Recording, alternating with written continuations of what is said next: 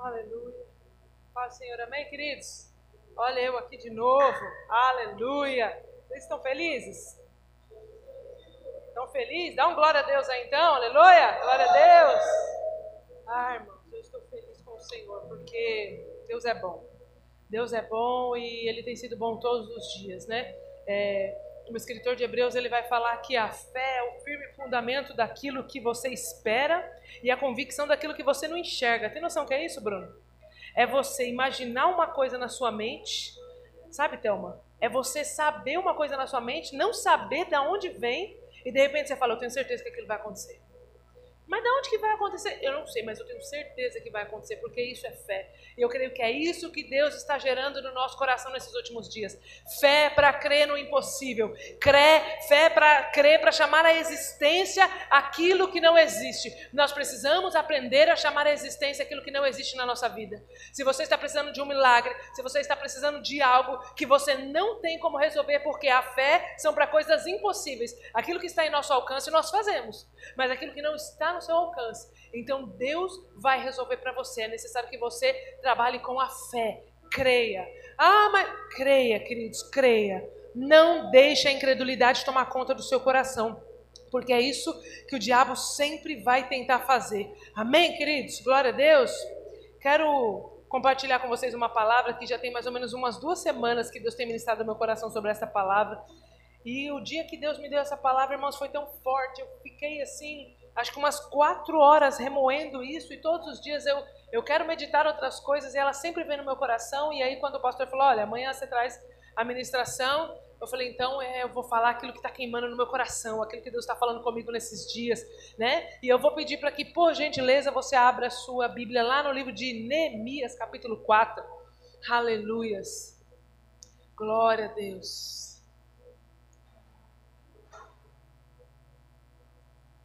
Nós começamos essa semana, né, uma consagração que vai até sexta-feira.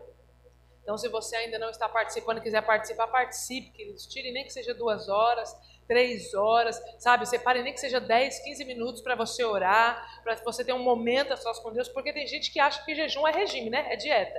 Ah, vou ficar cinco horas sem. É jejum intermitente. Esse é muito bom, mas não é um jejum espiritual. Então, o jejum ele precisa ser acompanhado de oração, de meditação na palavra, de um tempo com Deus. Ah, o jejum muda o coração de Deus? Não. Ah, o poder está no jejum? Não. O poder não está no jejum. O poder está em Deus. Mas quando você mortifica a sua carne, porque essa é a função do jejum, você fica mais sensível para ouvir o que Deus quer falar. Por isso nós estamos nessa semana de consagração e jejum, porque nós cremos que Deus fará algo poderoso nesse final de semana, queridos. Eu creio que nós vamos sair daqui transformados. No domingo, quando você for para sua casa, o resto do seu mês não será o mesmo. Deus vai mudar as nossas vidas. Amém? Neemias capítulo 4. Eu vou, o, o texto é bastante extenso, mas eu vou ler ele todo, o capítulo 4. Então fica aí de tranquilinho aí para vocês não se perderem, porque vai ser necessário ler tudo para a gente conseguir entender, amém? Neemias capítulo 4, a partir do versículo 1, que diz assim: Quando Sambalate soube que estávamos reconstruindo o muro, ele ficou furioso. Ridicularizou os judeus e, na presença dos seus compatriotas e dos poderosos de Samaria, disse: O que aqueles frágeis judeus estão fazendo? Será que vão restaurar o seu muro? Irão oferecer sacrifícios? Irão terminar a obra num só dia? Será que vão conseguir ressuscitar as pedras de construção daqueles montes de entulho de pedras queimadas? Tobias, o amonita, que estava ao seu lado, completou: Pois que construam, basta que uma raposa suba lá para que esse muro de pedras desabe no chão. Ouve-nos, ó Deus, Neemias falou, pois estamos sendo desprezados. Faze cair sobre eles a zombaria, sejam eles levados prisioneiros como despojo para outra terra. Não é, perdoe os seus pecados e nem apague as suas maldades, pois provocaram a tua ira diante dos construtores. Mas nesse meio tempo fomos reconstruindo o muro, até que toda a sua extensão chegamos à metade da altura, pois o povo estava totalmente dedicado ao trabalho. Quando, porém, Sambalate e Tobias e os árabes, os amonitas e os homens de Asdod souberam que os reparos do muro de Jerusalém tinham avançado e que as brechas estavam sendo fechadas, ficaram furiosos. Presta atenção aí, irmãos, olha só. Eles ficaram furiosos porque as brechas estavam sendo fechadas. Todos nós, versículo 8, planejaram, todos juntos planejaram atacar Jerusalém e causar uma confusão. Mas nós oramos ao nosso Deus e colocamos guarda de dia e de noite para proteger deles. Enquanto isso, o povo de Judá começou a dizer: os trabalhadores já não têm mais forças e ainda há muito entulho. Por nós mesmos, nós não vamos conseguir reconstruir esse muro. E os nossos inimigos diziam: Antes que descubram qualquer coisa ou nos vejam, estaremos bem no meio deles e vamos matá-los e acabar com o trabalho deles. Então os judeus que moravam perto deles dez vezes nos preveniram: para onde vocês se virarem, saibam que serão atacados por todos os lados.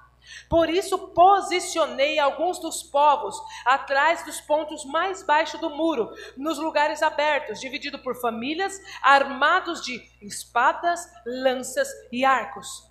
Fiz uma rápida inspeção e imediatamente disse aos nobres e aos oficiais e ao restante do povo: Não tenham medo deles. Lembre-se que o Senhor é grande e temível. Lutem pelos seus irmãos, lutem pelos seus filhos, pelas suas filhas, pelas suas mulheres e por suas casas. Quando os nossos inimigos descobriram que sabíamos de tudo o que Deus tinha frustrado a sua trama, todos nós nos voltamos ao muro, cada um para o seu trabalho.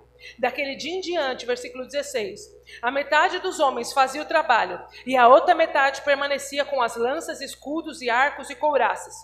Os oficiais davam apoio a todo o povo de Judá, que estavam construindo o muro, e aqueles que transportavam material faziam o trabalho com uma mão e com a outra seguravam a arma. E cada um dos construtores traziam na cintura uma espada enquanto trabalhava. E comigo ficava um homem pronto para tocar a trombeta.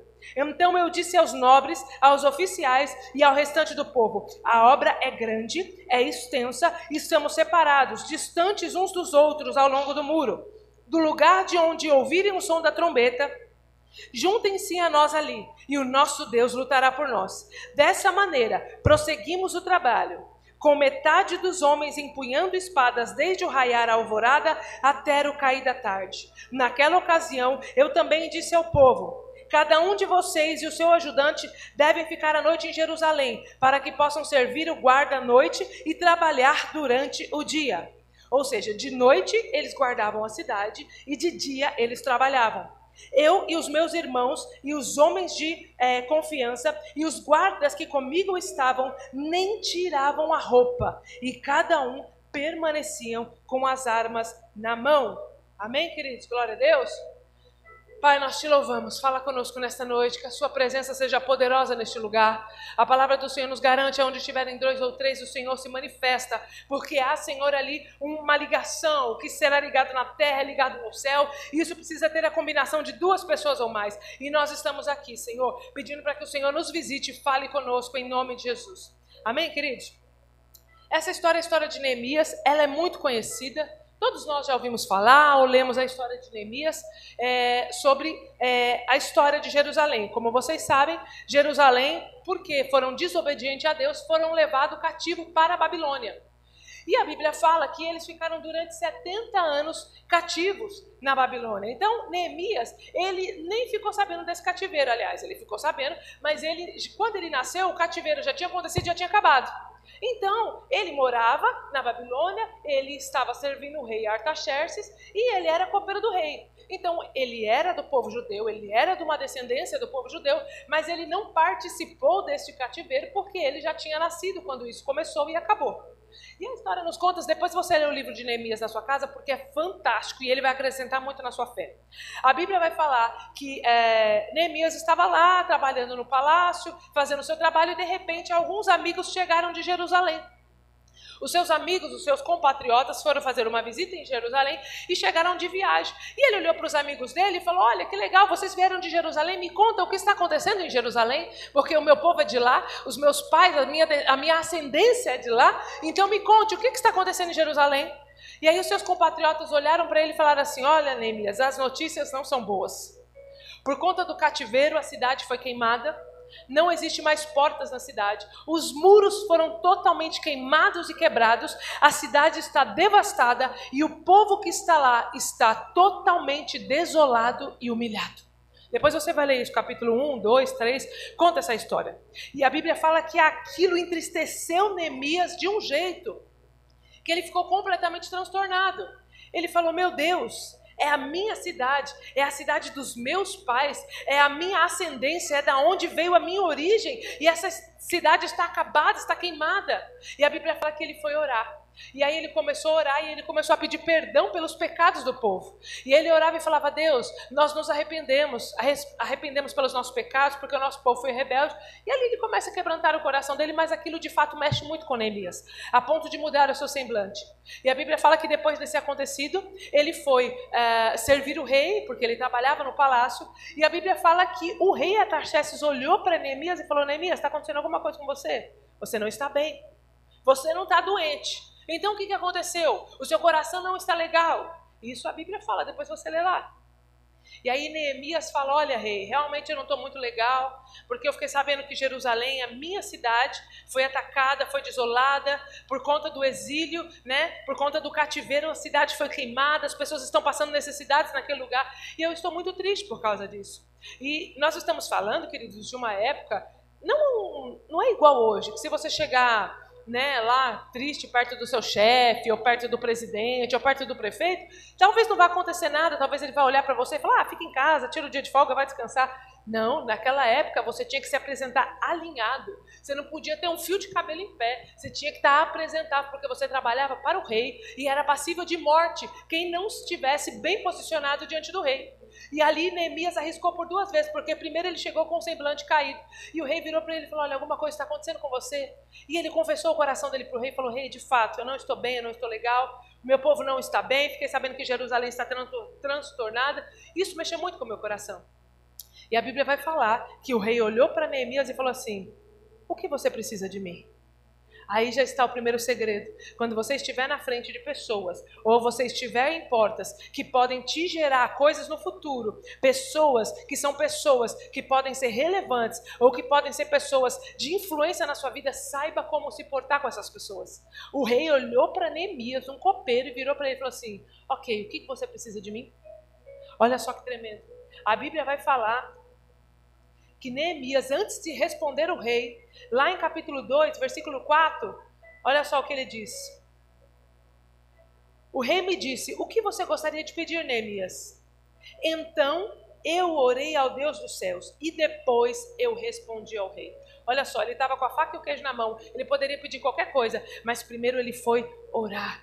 Porque são oportunidades que a gente não pode desperdiçar. Ele estava diante do rei e o rei virou para ele e fez igual o gênio da lâmpada mágica: O que você quer de mim? Ele não poderia dispersar essa oportunidade. Então ele virou para o rei e falou assim: Rei, espera só um minutinho, eu vou orar. Deus abriu uma porta para mim, abriu uma oportunidade, o que, que eu peço? E a Bíblia fala que então Deus colocou o desejo no coração de Neemias para reconstruir Jerusalém. Aí depois que ele orou, ele virou para o rei e falou: Rei, o negócio é o seguinte: eu quero reconstruir Jerusalém. Eu vou reconstruir porque é a cidade dos meus pais, é a cidade da onde eu vim. E além disso tudo, Neemias sabia, queridos, que Jerusalém era a cidade escolhida por Deus. Ele sabia que não era um propósito dele, era um propósito de Deus. Então Neemias não trabalhou para si, ele não olhou para si, ele olhou para o reino de Deus. Ele falou: é a oportunidade que eu tenho de ajudar a construir o reino de Deus. Eu vou construir, reconstruir Jerusalém. E o rei falou: ok, me fala quando você vai e quando você volta. Ali eles fizeram ali a data, vou voltar tal dia, vou tal dia, vou voltar tal dia. O rei falou, ok. Ele falou, então, rei, eu vou pedir para que você me dê cartas, para que você me libere acesso nas cidades, porque a gente está falando de uma viagem de três dias. Ele ia sair da onde ele estava e ia para Jerusalém. Essa viagem ia durar três dias e ele ia passar por várias cidades. Então ele já pediu ali cartas de autorização e aí vai um segundo conselho. Quando você estiver com pessoas influentes, se você tiver a oportunidade de pedir alguma coisa, seja inteligente no que você vai pedir e aproveite as oportunidades para não ter que voltar a pedir de novo, porque pode ser que essa oportunidade não volte. Neemias não sabia se ele ia ter uma nova oportunidade. Então ele falou para o rei, pediu para poder ir e também pediu cartas e pediu material, porque ele fala: Eu vou aproveitar o coração dele que está aberto, porque eu não sei se amanhã eu voltar, ele vai estar de bom humor de novo. Então, saiba aproveitar as oportunidades que Deus está te dando, saiba lidar com as pessoas que estão influentes sobre a sua vida e saiba absorver o que elas podem trazer para você. Então, essa é a história. E aí a Bíblia fala que ele viaja para Jerusalém, a primeira coisa que ele faz, ele chega à noite e ele começa a olhar por toda a cidade. Ele começa a subir, subir em todas as portas, começa a olhar tudo, analisar tudo, para saber o que ele ia fazer. Até aí ninguém sabia que ele ia restaurar a cidade, somente o rei. Ele foi com uma comitiva junto com ele, mas a Bíblia fala que ele não falou com ninguém, nem da sua comitiva e nem ninguém que estava na cidade. Porque durante esse período já existiam judeus lá. Já tinham judeus morando naquele lugar. Só que ninguém teve a capacidade de pensar em restaurar Jerusalém. Sabe, queridos? Ninguém teve a capacidade. Estava todo mundo vivendo numa cidade esburacada, queimada, sem porta, sem proteção, sem comida, sem restauração. Mas ninguém se levantava. Por quê? Porque se acomodaram a viver numa vidinha medíocre. Neemias não precisava fazer o que ele fez. Neemias não tinha necessidade de fazer o que ele fez. Ele estava no palácio, ele tinha todo o conforto. Não foi ele que cometeu o pecado, foi a ascendência dele, foi o povo que veio antes dele. Mas ele falou: não, esse povo é um povo de Deus. E eu vou renunciar ao meu conforto para trabalhar para o reino. Aleluias. E a Bíblia fala que ele começou a olhar ali, começou a olhar os muros, e aí ele pegou e virou para o povo que estava com ele e falou: Olha, nós vamos reconstruir. Nós vamos reconstruir um muro, nós vamos reconstruir essas portas e nós vamos fazer essa cidade ser como ela era antes. E aí começa aqui no capítulo 4, quando ele começa a descrever tudo o que aconteceu. A Bíblia vai falar que quando Sambalat e Tobias, que eram inimigos do povo judeu, olharam para Neemias e ficaram sabendo que ele ia reconstruir os muros, a Bíblia fala que eles ficaram furiosos. Por que, que eles ficaram furiosos?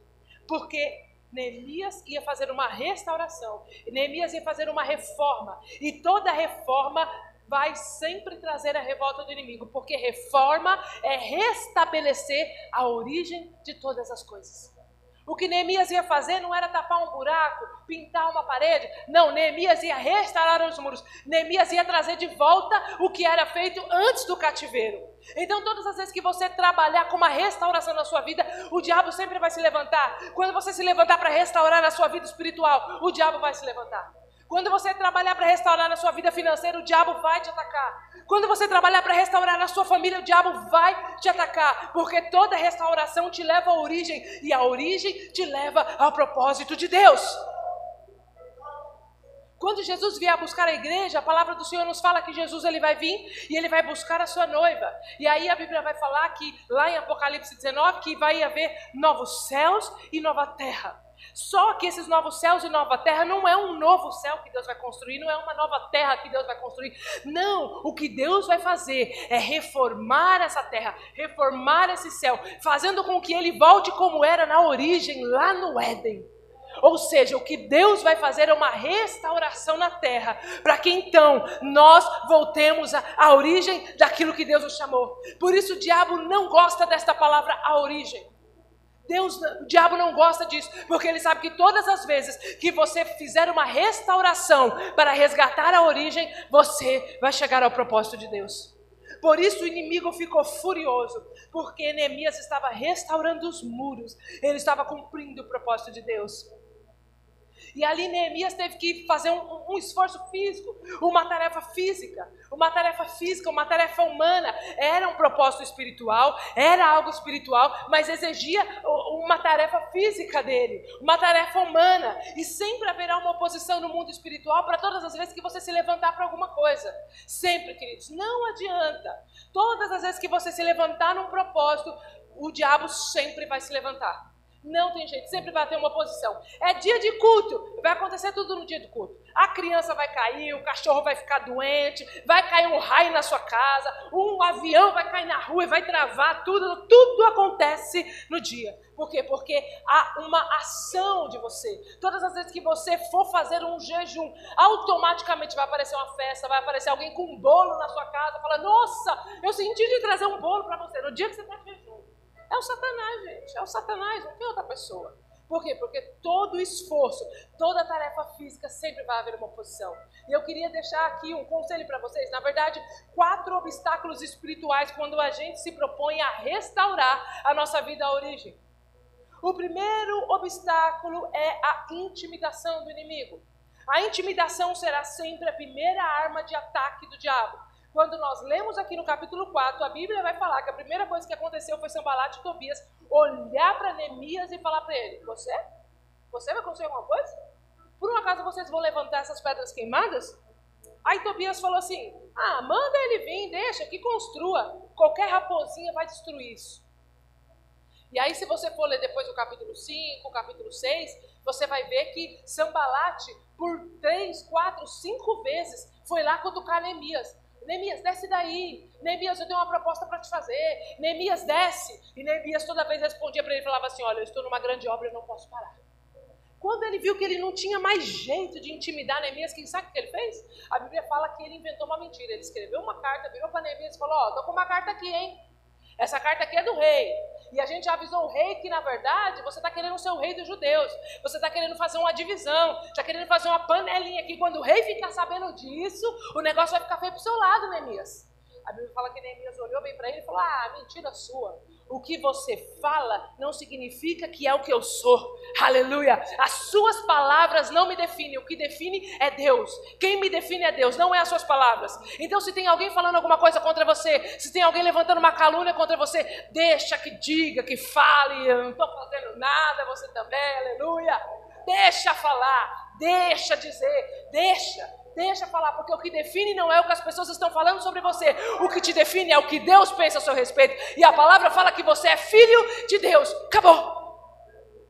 Então deixa que fale. Neemias olhou para ele e falou: Ah, fica aí fazendo suas mentiras, porque eu estou fazendo uma grande obra e não posso parar. Mas o diabo sempre vai tentar intimidar você. Porque ele age na nossa mente. Sabe, querido? Olhando, pegando, colocando pensamentos contra nós. Ele vai usar sempre os nossos pensamentos contra nós. Será que é verdade? Será que essa carta é verdadeira? Ai, será que eu vou conseguir mesmo? Ai, mas a gente tem pouca gente. Será que a gente vai construir, conseguir construir esses muros? A gente não tem dinheiro, a gente não tem recurso. Será? Queridos, se Deus colocou um propósito no teu coração, é nem que morra. Vá até o final. Vá até o final. Não desista daquilo que Deus colocou no teu coração, porque o inimigo sempre vai tentar te intimidar para te parar no meio do projeto. E aí depois que você parar no meio do caminho, você vai falar: "Ah, se eu tivesse continuado. Ai, se eu tivesse dado atenção. Ai, se eu tivesse. Esforça um pouco mais. Não desista daquilo que Deus colocou sobre a sua vida. Então, o primeiro obstáculo vai ser sempre a intimidação. O segundo obstáculo espiritual vão ser as brechas. Aprenda uma coisa, querido. O inimigo nunca vai entrar pela porta da frente. O inimigo sempre entra pelas brechas. Se nós fecharmos as brechas, o inimigo vai embora. A Bíblia está dizendo aqui que eles ficaram furiosos porque Neemias tinha fechado as brechas. Porque as brechas era por onde eles ficavam espreitando o que o povo estava fazendo dentro da cidade. Eles ficavam ali, ó, só na brechinha olhando, deixa eu ver o que, que eles estão fazendo. Deixa eu dar uma olhadinha aqui para ver o que, que eles estão aprontando lá dentro. E aí a Bíblia vai falar que ele, Neemias fechou as brechas e eles não tiveram mais visão. O inimigo só tem acesso na sua vida quando você dá brecha para ele. Se você não dá brecha para ele, querido, não tem maldição, não tem praga, não tem macumba, não tem nada. Feche as brechas, o inimigo bate em retirada. É muito simples isso, querido. É muito simples. E às vezes a gente são brechinhas bobas, são brechinhas pequenas o diabo não precisa de coisa muito grande para fazer uma ruaça na nossa vida, ele precisa de um pequeno espaço. Lá no cativeiro, ano mais ou menos 500 e pouco, 520, se eu não me engano, foi a época do cativeiro, a Bíblia fala que Babilônia estava do lado de fora, Nabucodonosor e todo o seu exército estava de fora de Jerusalém, a cidade era, a cidade era um muro bem grande, e aí pessoal da Babilônia e Nabucodonosor, o seu exército, estava por lá de fora. Eles não conseguiam entrar, por quê? Porque a cidade era murada, tinha portas. Então eles não conseguiam entrar. O inimigo nunca vai entrar pela porta da frente. Sabe o que, que eles fizeram para entrar na cidade? A Bíblia vai falar que eles fizeram uma pequena brecha no muro, entraram na cidade e levaram todo mundo cativo. Ele não entra pela porta da frente, ele entra pela brecha. Então, se você não quer que o inimigo entre na sua vida, feche as brechas. Pastor, o que são brechas? Queridos, pode ser inúmeras coisas, pode ser pensamentos, atitudes, ações, comportamentos. Ore ao Senhor e peça para que Ele mostre para você quais são as brechas que nós precisamos fechar diariamente. Às vezes é uma ansiedade, é uma falta de fé, às vezes é uma falta de ação em alguma área que você precisa fazer, é consertar alguma coisa na sua vida. Pena que nós não é, gravamos, estava lá em cima ainda. Eu preguei é, há um tempo atrás sobre a sobre a. Como é que chama? Imoralidades. E eu preguei sobre vários tipos de moralidade: moralidade sexual, imoralidade mental, imoralidade judicial. Eu vou retentar, até a Valéria falou, pastor, tenta pregar de novo, assim, ó, sozinha, só para gravar, porque de fato foi uma mensagem muito forte, sabe? Às vezes a imoralidade é uma das maiores brechas que a gente dá, e a gente acha que moralidade é só adultério. Não, queridos, muitas coisas podem ser moralidade. Quando nós sonegamos impostos, quando nós mentimos, quando nós adulteramos, quando nós é, é, cometemos lascívia, quando nós é, é, é, não somos gratos a Deus, não somos generosos. Existem uma série de coisas. Você precisa analisar a sua vida, analisar, olhar para dentro de si e orar e pedir ao Senhor: Deus, quais são as brechas que eu preciso fechar? E sem medo, porque Ele é o teu Pai. A Bíblia fala que Ele não vai fazer nada que nós não possamos suportar. Deixa ele limpar, deixa ele tirar, deixa ele trabalhar, deixa. A Bíblia fala que ele corrige o filho que ele ama porque ele é pai. E a Bíblia fala que se Deus não nos corrige é porque nós somos bastardos. Olha isso. Se nós não somos corrigidos por Deus é porque nós somos considerados como os bastardos. Mas se estamos sendo corrigidos pelo Senhor é porque nós somos filhos. E o pai corrige o filho que ama. Então, queridos, precisamos fechar as brechas porque o inimigo ele nunca vai entrar pela porta da frente, ele nunca vai picar o pé assim e entrar. Não. Ele vai entrando sorrateiramente pelas brechinhas que nós temos. Essa é a legalidade. E a Bíblia vai falar em 2 Pedro que o diabo ele fica ao nosso derredor procurando uma brecha, procurando alguém que ele possa tragar. Sabe o que é isso? O diabo fica o tempo todo nos rodeando, olhando por onde que eu posso entrar. Por onde que eu posso entrar na vida do Bruno? Por onde que eu posso entrar na vida do Marcos? Peraí, peraí, na vida da Thelma, deixa eu ver a área que ela está mais fraca para poder entrar na vida dela. Ele vai ficar assim, ele não para, ele não descansa. Se tem uma pessoa que gosta de trabalhar, é o Satanás. Ele gosta de trabalhar. Então nós não podemos baixar a guarda. Então, ore ao Senhor e peça para que Ele te direcione. O primeiro, o primeiro obstáculo né, a intimidação, o segundo são as brechas, o terceiro obstáculo é a falta de ação. A Bíblia vai falar que Neemias orava para tomar as suas ações, mas ele não só orava, ele também agia, porque se nós analisarmos a palavra oração, é o que? É orar e agir. Oração. Ou seja, é você ter um relacionamento com Deus para ter a direção do que você vai fazer. É você obter o conhecimento do que Deus quer para a sua vida, mas também colocar a mão na massa. A Bíblia fala que eles não ficaram orando, ai Deus, vem, manda tijolo, manda cimento. Não, a Bíblia fala que eles foram trabalhar. Eles começaram a levantar um muro e a Bíblia falava que de noite eles vigiavam e de dia eles trabalhavam. Com uma mão ele estava aqui, ó, com a pá colocando cimento no muro e com a outra ele estava com a espada na mão. Para se alguém chegar, para se o inimigo chegar perto, eles não perderem tempo, já está com a espada na mão. E nós precisamos ser assim. Nós precisamos tomar atitude. Às vezes queremos mudança, queremos coisas novas na nossa vida, mas a gente não faz nada novo. O nosso comportamento é o mesmo, as nossas atitudes são as mesmas, mas a gente quer um resultado novo. É impossível. É impossível ter um resultado novo tendo as mesmas ações.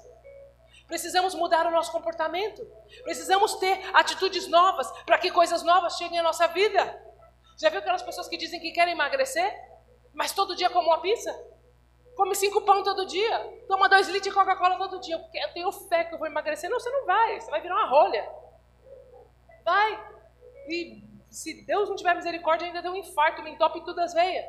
Por quê? Porque é a mudança de comportamento que vai te gerar novos resultados. Se Neemias não tivesse a ação de construir os muros, de ficar vigilante, ele orava, mas ele também trabalhava. Porque, queridos, não adianta só o conhecimento. Conhecimento sobre coisas que não importam não serve para nada. Não adianta você conhecer muito do que pouco importa. Não adianta. Ai, eu sei tudo sobre física quântica. Ok, eu vou. Para que você vai usar? Não, trigonometria, eu sei tudo, pode me perguntar. O que para quê? Até hoje eu não sei para que tu bota isso na escola, porque eu, eu nunca usei essa, esse negócio. Adianta você saber coisas que não importam?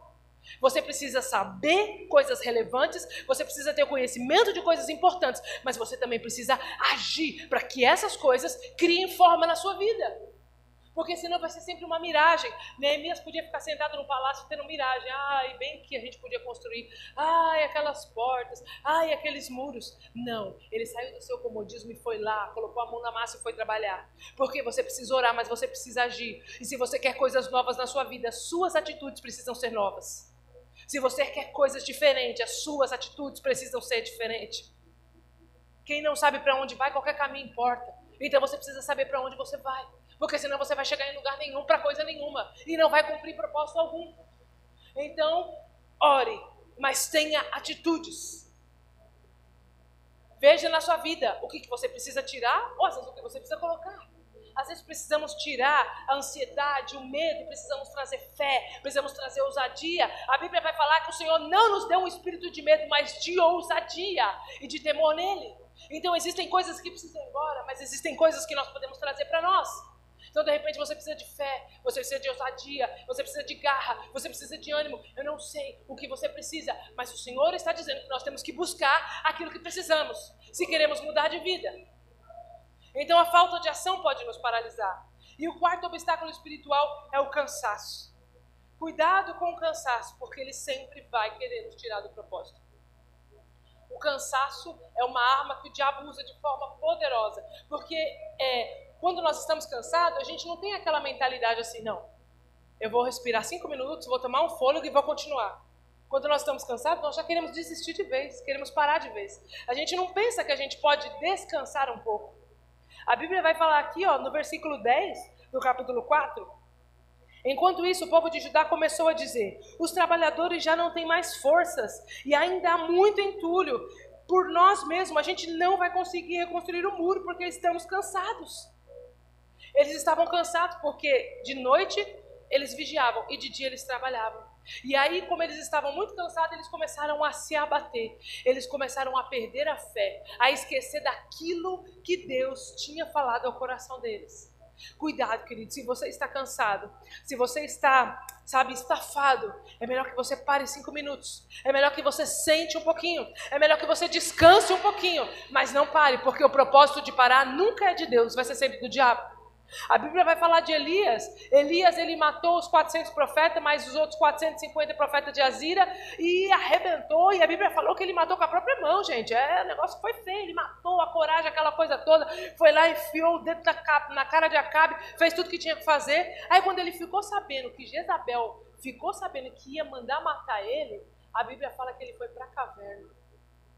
E aí tudo bem, ok, porque sentir medo é natural. Mas é, a Bíblia fala que ele foi para a caverna e era só para ele descansar, não era para ele habitar lá. Tanto é que o anjo vira para ele falar: Elias, o que você está fazendo aí? Aí ele começa a choromela dele: Ah, Deus, eu estou cansado, eu não sou melhor que meus pais. Ele começa a ter ali um, um início de depressão profunda, um ataque de pânico terrível. Jezabel está querendo me matar. É melhor que Deus. E ele pede a morte. E é contraditório, né? Porque ele pediu a morte, mas Jezabel queria matar ele. Era só ele ir para perto de Jezabel que ele morria. Então nem ele sabia o que ele queria. Por quê? Porque quando você está cansado, você fica confuso e você não sabe o que você faz. É por isso que atitudes importantes não se tomam quando estamos cansados. O anjo virou para ele e falou: Ó, faz o seguinte, dorme, vai dormir. Dorme, descansa bem, levanta, come. Eu vou deixar tudo preparadinho aqui para você, depois a gente conversa. Por quê? Porque quando estamos cansados, não sabemos produzir corretamente.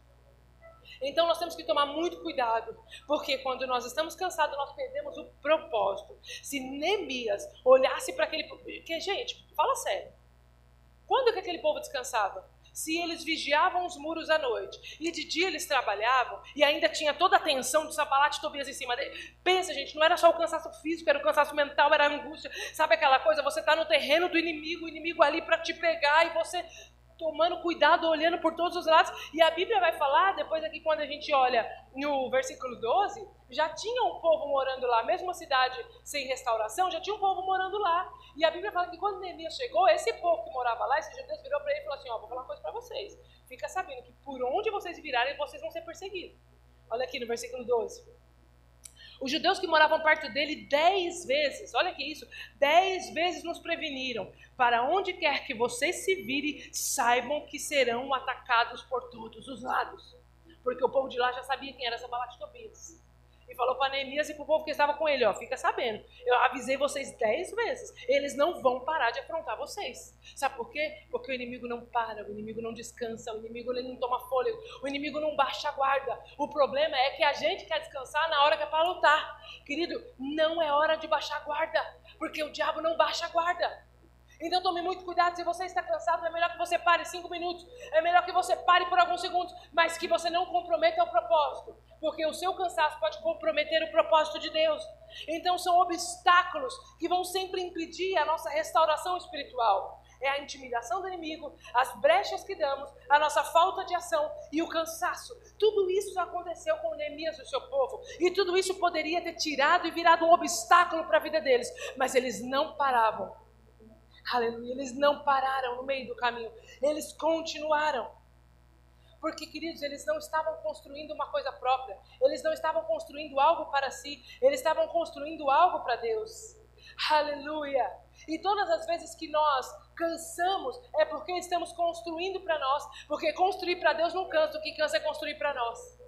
O que cansa é trabalhar para a gente, é construir o nosso ministério, é construir as nossas coisas. Não, não, não. Se você está cansado, é porque você está construindo coisas para si. Deus não deixa ninguém cansado na obra dele. Ah, pastora, mas eles estavam cansados. Eles estavam cansados fisicamente, mas mentalmente eles estavam, nós vamos conseguir. E eles não pararam. Então tome cuidado com o cansaço. Talvez o que você esteja produzindo não é nada para o reino, mas é algo para si próprio. E todas as vezes que você construir alguma coisa para si, você vai cansar e você vai parar no meio do caminho. Porque Deus se responsabiliza por aquilo que ele levanta. Então, se ele te levantar para construir alguma coisa, ele vai colocar sobre você as ferramentas e as condições que você precisa. Ele não vai deixar você parar no meio do caminho, porque o propósito é dele, não é seu. Tudo aquilo que ele levanta, ele sustenta. Então, querido, esteja, sabe, alerta, esteja sempre à frente, esteja sempre um passo à frente do inimigo, porque o inimigo não se cansa. O inimigo não cansa, o inimigo não se fadiga. A Bíblia vai falar que Deus não se cansa nem se fadiga. Pois é, o diabo também não. A Bíblia fala lá no livro de Jó, capítulo 1, que estava tendo um conselho no céu. E ali Deus estava no conselho com os anjos, e de repente Satanás apareceu e Deus perguntou para ele: Diabo, por onde você está andando? Ele vai falar: Olha, eu estou percorrendo a terra. Estou dando uma sondada na terra para ver o que está rolando. Ou seja, ele está o tempo todo trabalhando. Nós não podemos baixar a guarda. Nós precisamos estar com o nosso joelho no chão, mas a nossa arma precisa estar na mão. Nós não podemos parar de guerrear. Nós não podemos baixar a nossa guarda. Nós precisamos orar. A Bíblia vai falar que nós temos, Jesus nos ensina que nós temos que vigiar e orar. Por que, que ele não fala só orar? Por que, que ele não fala só vigiar? Porque ele está falando que a oração ela é acompanhada da atitude da vigilância. Sabe o que é vigilância? É estar esperto, é fazer como Neemias falou: olha, para todo lado que a gente olhar, a gente vai ser perseguido, então a gente não pode parar. Nós estamos aqui trabalhando, mas a espada está na mão. Nós não podemos parar. Nós não podemos desistir. Precisamos vigiar e precisamos orar. Porque o nosso trabalho não é vão no Senhor. O nosso trabalho é para o reino de Deus. Tudo que nós construímos, queridos, é para o reino de Deus. Tudo, tudo, tudo. Ah, pastora, mas eu cuido das crianças. Você está construindo para o reino de Deus? Você não sabe se a criança que você está cuidando amanhã vai ser um pastor, um missionário ou presidente da república? Você não sabe. Tudo que nós fazemos, queridos. De repente, ah, pastora, eu estou lá na rua olhando os carros. Querido, você está plantando algo lá. Ah, pastora, mas eu estou na cantina, eu estou limpando o banheiro. Você está construindo para o reino de Deus. E todas as vezes que você constrói para o reino de Deus, Deus constrói tudo ao teu favor. Deus coloca na sua mão aquilo que você precisa para prosseguir. Então procure trabalhar e construir coisas para Deus, porque não existe meio termo. Ou você trabalha para Deus, ou você trabalha para o diabo.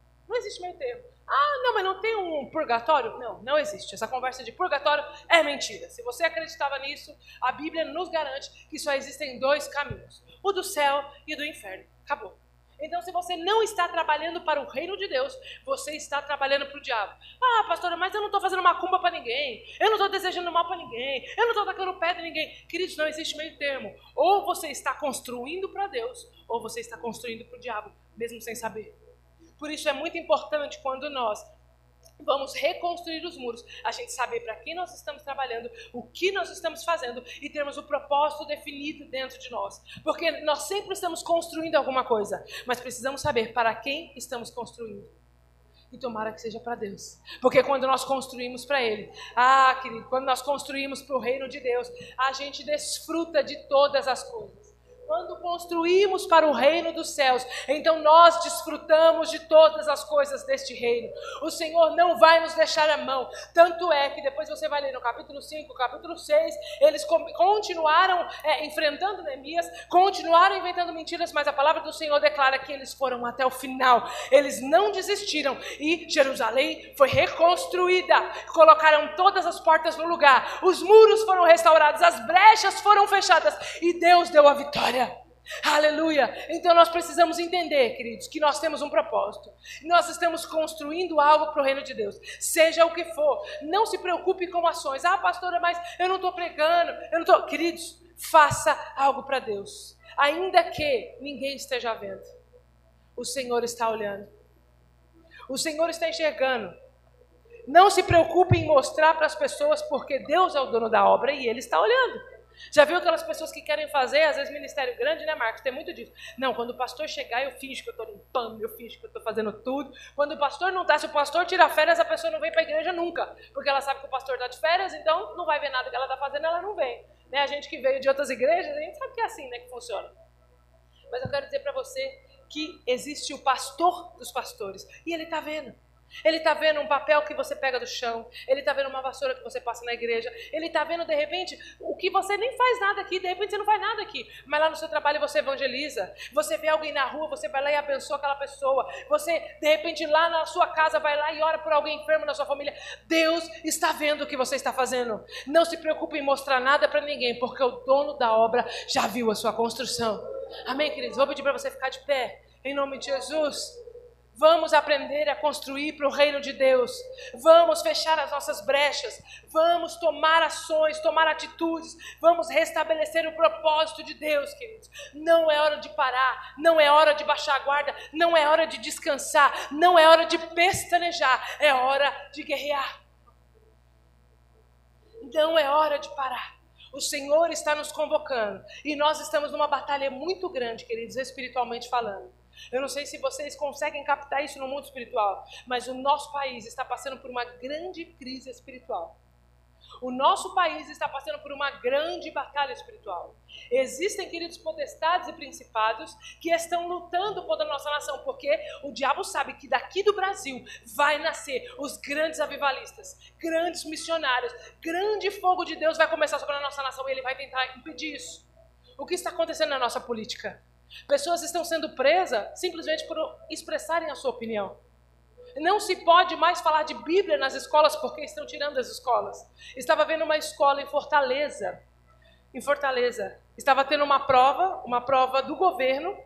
Sabe aquelas provas que mede a média da escola? Todo mundo tem que fazer? Então, o aluno estava fazendo uma prova de geografia. E lá estava assim os temas da prova de geografia.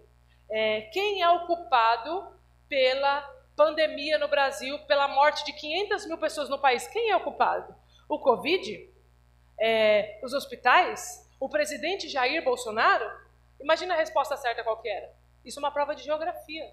Ah, pastor, você está defendendo o presidente? Não, embora me simpatize com ele. Mas isso não é assunto para uma prova de geografia. O diabo está atuando sorrateiramente para a gente não perceber. Aí ele está entrando o quê? Nas brechas, nas entrelinhas, para quando a gente perceber, ele já está dentro e, to e tomar conta de tudo. Então nós estamos passando por um grande período de guerra, querido. E quem não estiver firmado no Senhor, quem não estiver com a sua vida, sabe assim, fortalecida no Senhor, não vai resistir, porque o diabo vai vir e ele vai vir com mão, com inchada, com tudo para cima. Ele não vai deixar ninguém de pé. Mas aqueles que esperam no Senhor renovam as suas forças, subirão como águias e não cansarão, correrão e não se fadigarão, caminharão e não se cansarão. O segredo é esperar no Senhor, porque quando você espera, você descansa. E quando você descansa, você fala para Deus: Eu confio no Senhor. Então não é tempo de parar, querido. Feche os seus olhos agora.